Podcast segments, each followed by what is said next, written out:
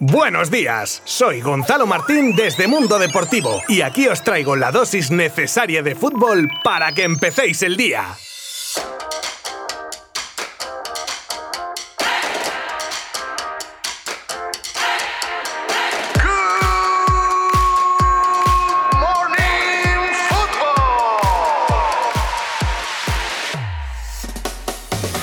Ahora sí, Cerrada por fin la jornada 30 del Campeonato Nacional de Liga con el trepidante partido entre el Celta y el Sevilla, que se ha llevado el conjunto hispalense por 3 goles a 4, en un partido con resultado casi de set de tenis, en el que se aprecia claramente que primaron los ataques a las defensas, y en el que el Sevilla presenta su candidatura al menos a pelear porque la liga matemáticamente sea cosa de 4. Habría esta sangría goleadora Cundé en el minuto 8, y Iago Aspas remontaba para el Celta con dos goles en los minutos 20 y 26, el primer de ellos de penalti, pero en el 35 era Fernando el que empataba el partido para que luego Bryce Méndez dejase el resultado favorable al equipo celeste antes del descanso tras una primera mitad frenética. En una segunda parte más tranquila, pero que aún así vio dos goles más, concretamente los de Rakitic para empatar a 3 y el de Papu Gómez en el 76 que a la postre sería el 3 a 4 definitivo. Y con esta victoria los de Lopetegui que se colocan a 6 puntos del liderato y ojo que estamos muy centrados en los tres de arriba y muchas veces en el sprint final es donde se decide el campeón. Yo ahí lo dejo. Mientras los números no digan lo contrario, el Sevilla puede considerarse otro aspirante de pleno derecho más al título de liga. Y os cuento ahora cómo queda la clasificación a falta de 8 jornadas para el final. Primero Atlético de Madrid,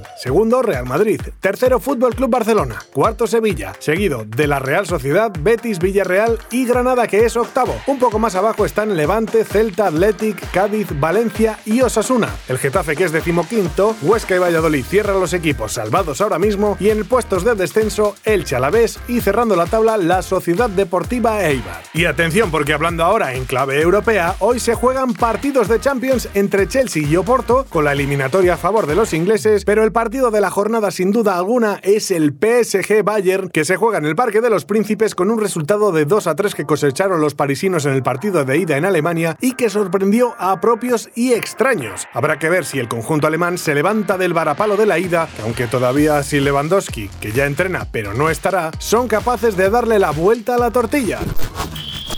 El Barça desbanca por primera vez al Madrid como club más valioso del mundo. Bueno, pues después de la derrota del Barça el otro día en el Clásico hay que buscar alguna noticia para levantar el ánimo. Y si esa noticia significa estar por encima del eterno rival, pues eso que te llevas. Aunque ojo, que no es tampoco un dato baladí el ser el club de fútbol más valioso del mundo, superando por primera vez al Real Madrid. Según la revista Forbes, el Barça alcanzaría un valor de 3.996 millones de euros por los 3.988 millones del Real Madrid. Siguen ya bastante abajo el Bayern con un valor de 3.539 millones y después ya viene la Armada inglesa con 7 equipos, pero ya muy lejos del precio de los equipos españoles relacionan al Barça con la no renovación de Neymar. Y ahora viajamos a París, donde los compañeros del diario L'Equipe aseguran que Neymar no ha renovado aún por la presión casi diaria que está recibiendo del Barça con el agravante de Messi a modo de gancho. Si hace un tiempo era Leo el que se planteaba irse de Barcelona, con la llegada de la Porta se lo estaría replanteando y querría que el brasileño volviese a jugar con él vestido de azulgrana. Dice el equipo también que debido a las penurias económicas que atraviesa el Barça, se estaría volviendo a la idea de 2019 de un fichaje con trueque de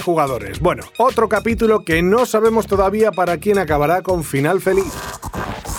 El Dortmund asegura tener un plan para retener a Haaland. A ver si te aclaras, majete, porque nos vas a volver locos. Se lo digo al director deportivo del Dortmund, ¿eh? que conste, que no deja de marear la perdiz, que plasta. El otro día decía que se planteaba la salida de Haaland porque la economía del equipo, bla bla bla bla bla bla. Eh, pero si hasta, hasta decían que tenían un sustituto ya. Y ahora dice que tienen un plan para que Haaland siga en el Dortmund. Pero en la misma frase dice que el noruego seguirá, aunque lo dejarían salir por un mínimo de 150 kilos. A ver, o sí o no, pero no todo lo contrario, porque ya uno no sabe qué decir. Bueno, sí lo sé. Que tengáis un buen día. Nos escuchamos mañana con más noticias futboleras. Adiós. Mundo Deportivo te ha ofrecido Good Morning Football, la dosis necesaria de fútbol para comenzar el día.